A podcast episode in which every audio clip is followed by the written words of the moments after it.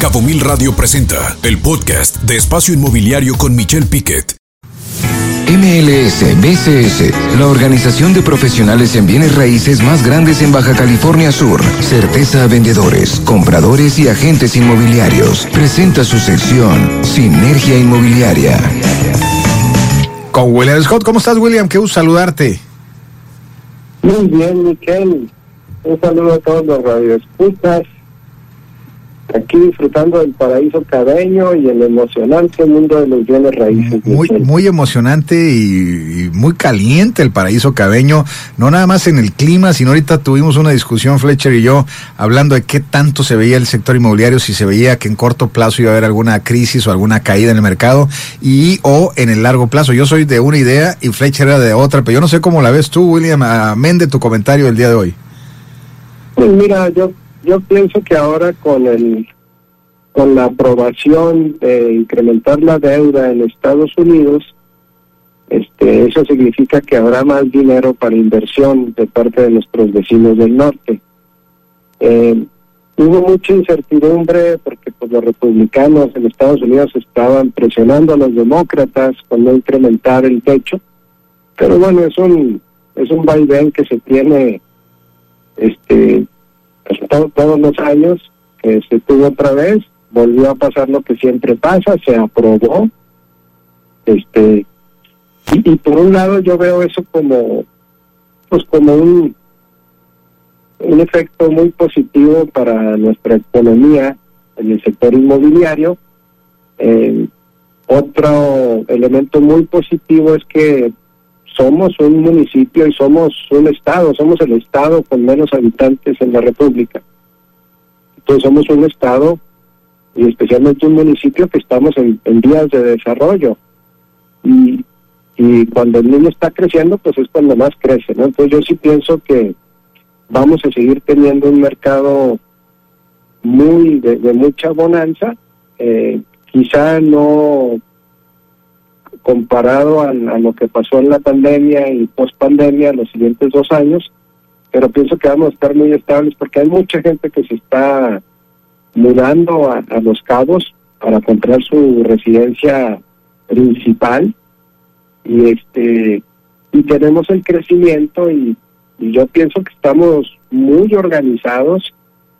Quizás sea gracias a que somos un destino más pequeño de lo que puede ser Cancún o Puerto Vallarta eh, también es por los aciertos de las autoridades y, creo mucho que la iniciativa privada aquí en Los Cabos ha hecho un gran esfuerzo para para tener el destino como lo tenemos, ¿no? Entonces, felicidades a los hoteleros, felicidades a los grandes desarrolladores que tenemos en la zona y también felicidades a los grandes comercializadores que tenemos que, que entienden bien el negocio y entienden que esto es algo, como siempre lo digo, Michelle, tenemos que pensar a largo plazo, ¿no?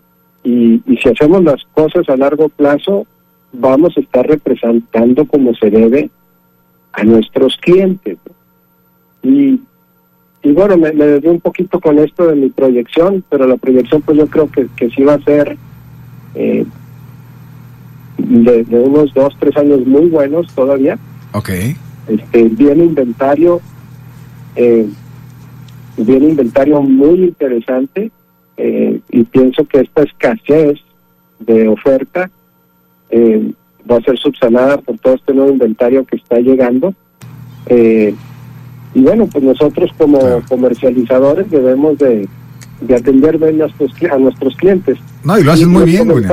Y, lo haces muy, lo haces muy bien, William. Perdón que te, que te interrumpa, que te interrumpe, pero eh, coincidiste con Fletcher, ¿eh? Aquí voy perdiendo Fletcher 2-0 en el, en el aspecto de tiempo. Yo traigo otra opinión, pero qué interesante y qué importante lo que tú dices, el tema de hacerlo con profesionales. Ahora sí, adelante, William, con tu comentario. Gracias por tu opinión. Hombre, eh, nada más quería hacer el comentario de, de de que las transacciones inmobiliarias eh, dentro de nuestro ecosistema siempre tienen dos lados. Tenemos el lado del comprador y el lado del vendedor. Y cuando un agente representa un comprador, este debe velar por los intereses del comprador y quien representa al vendedor vela por los intereses de dicha parte vendedora. Eh, se puede dar el suceso de la doble representación, pero le tenemos que avisar al cliente que existe eso, ¿no? Que, hoy le estoy vendiendo tu propiedad y voy a representar un comprador. Eh, entonces, como agentes inmobiliarios del MLS BCS, siempre seguimos una serie de políticas de operación y procedimientos que entendemos muy bien los brokers y permeamos a nuestros agentes.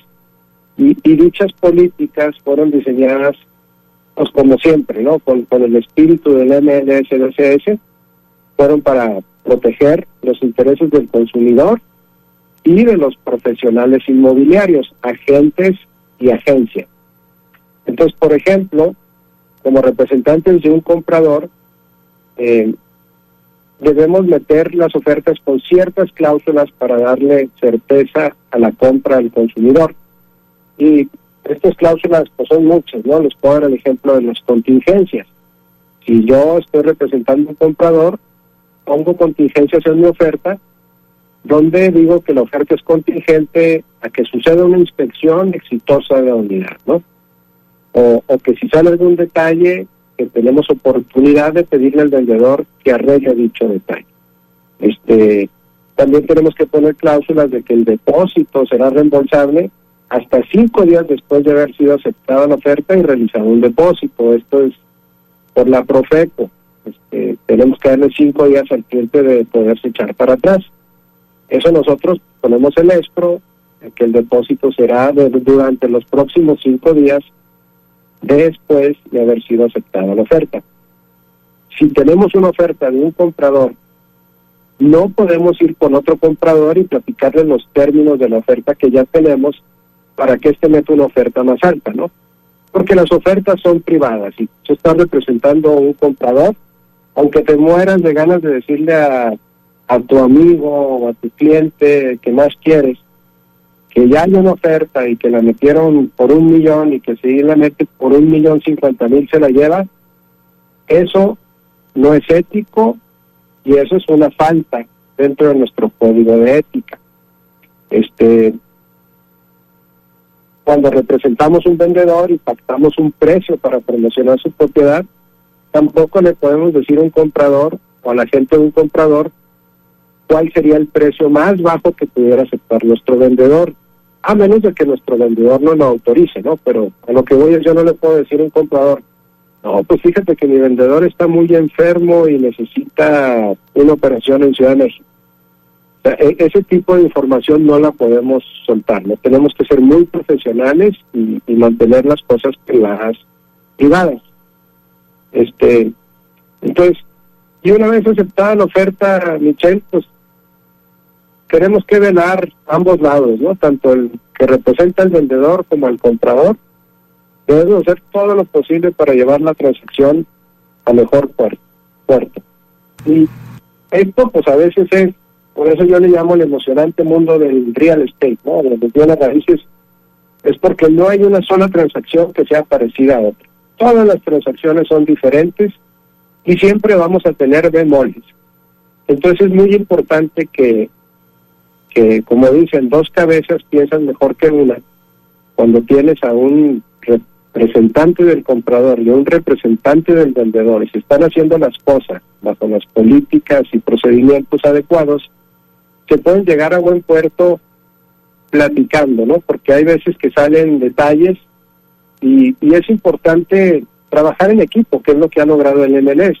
Eh, que si algo no sale como se esperaba, porque pueden salir muchos imprevistos en una oferta. O sea, quizá tú representas al vendedor y le vendes una propiedad a una gente que trae un comprador y resulta que tu desarrollador omitió dar X información o entonces pues, uno como agente debe hablar con el desarrollador como representante y, y pedir que rectifique eso, ¿no? Entonces, pues es, es una profesión muy bella, yo estoy muy, soy muy afortunado de formar parte de ella y de formar parte de cómo se ha regularizado. Este, somos muy creyentes de la representación adecuada a los clientes, porque pensamos a largo plazo, Michelle, y, y yo quiero seguir haciendo esto hasta que me muera.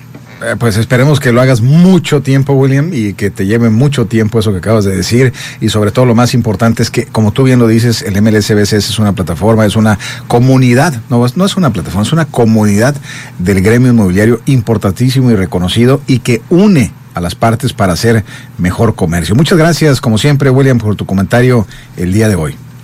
Gracias a ti, Michelle, gracias a todos quienes nos escuchan. Buenas tardes. Inicio de semana. Gracias igualmente, William. Buenas tardes. Escucha Espacio Inmobiliario con información de valor todos los lunes de 2 a 3 de la tarde por Cabo Mil Radio 96.3. Siempre contigo.